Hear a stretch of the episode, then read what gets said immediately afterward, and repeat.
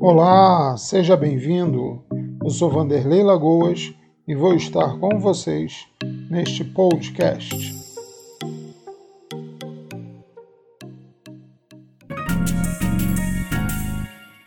Bom, vamos falar sobre o teletrabalho, ou também chamado home office, que teve suas regras flexibilizadas mediante a medida provisória 927. A mudança do regime presencial para o teletrabalho não necessita mais de uma alteração contratual propriamente dita, ou seja, o empregador pode, a seu critério, alterar o regime de trabalho presencial para o teletrabalho, o trabalho remoto ou outro tipo de trabalho à distância, e determinar ainda o retorno desse trabalho presencial independentemente da existência de acordos individuais ou coletivos, dispensado o registro prévio da alteração do contrato individual de trabalho.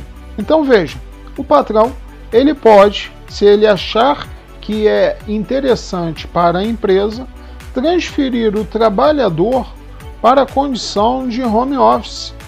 Porém, ele terá que comunicar, fazer o comunicado a esse funcionário com 48 horas de antecedência.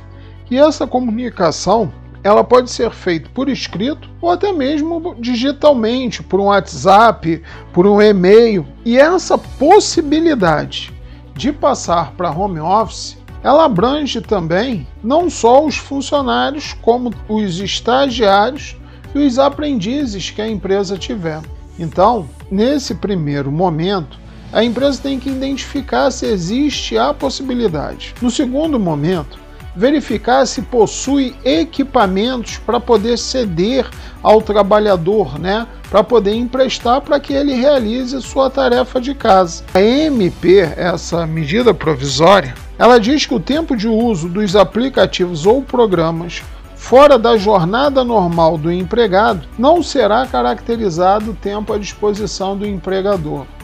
Aqui é importante deixar claro que a gente tem que respeitar o que determina a Constituição no seu artigo 7, inciso 13, que diz que o trabalho não pode ser superior a 8 horas por dia, 44 horas semanais, facultada a compensação de horários e a redução da jornada.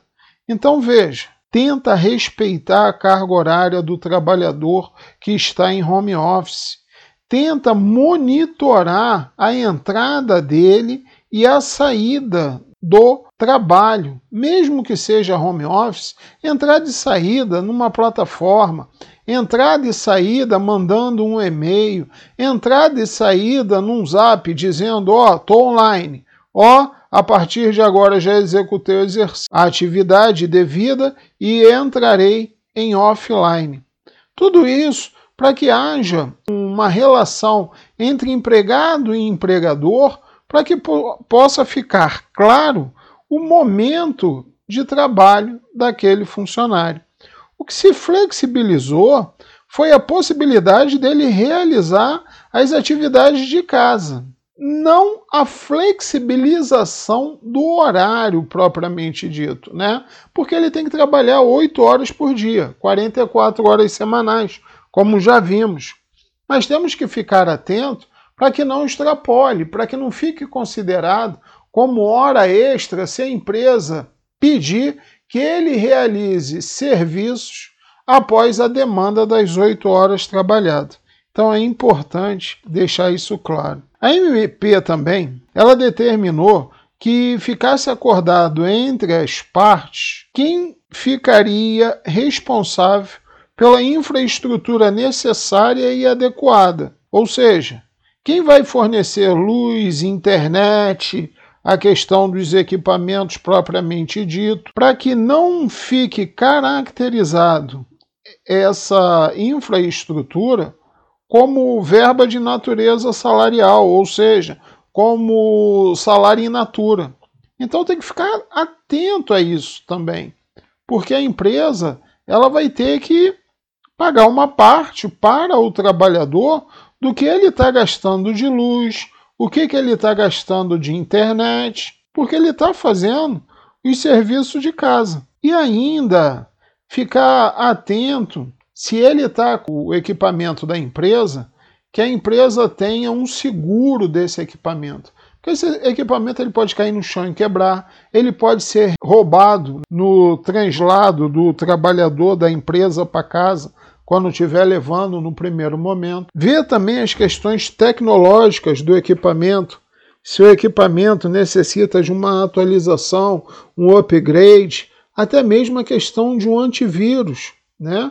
Já que ele está indo para casa com um computador da empresa, tem dados ali na empresa, dentro do computador, que são dados sigilosos.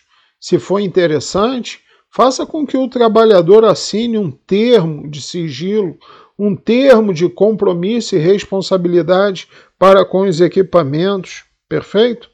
Quando a, a MP ela autoriza que você passe os estagiários e, o, e os aprendizes para a condição de home office, verifique se realmente há necessidade, se há a possibilidade desses estagiários e, ou aprendizes estar realizando as suas atividades de forma remota. Então, tudo isso tem que ser verificado pelo empregador no momento da transferência do funcionário da questão presencial para o teletrabalho.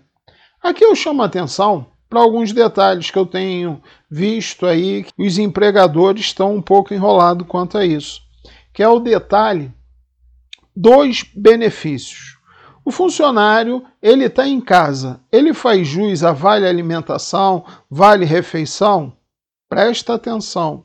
Isso vai depender do que determina a convenção coletiva desse trabalhador.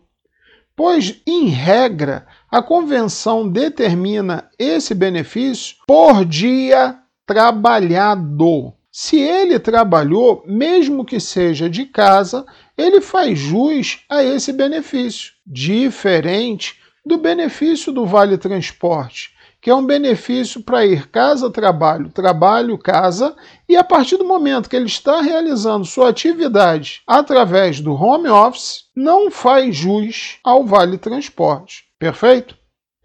Espero que você tenha entendido o tema teletrabalho sobre a visão que a medida provisória nos trouxe. Eu sou Vanderlei Lagoas e vou estar com vocês durante este curso.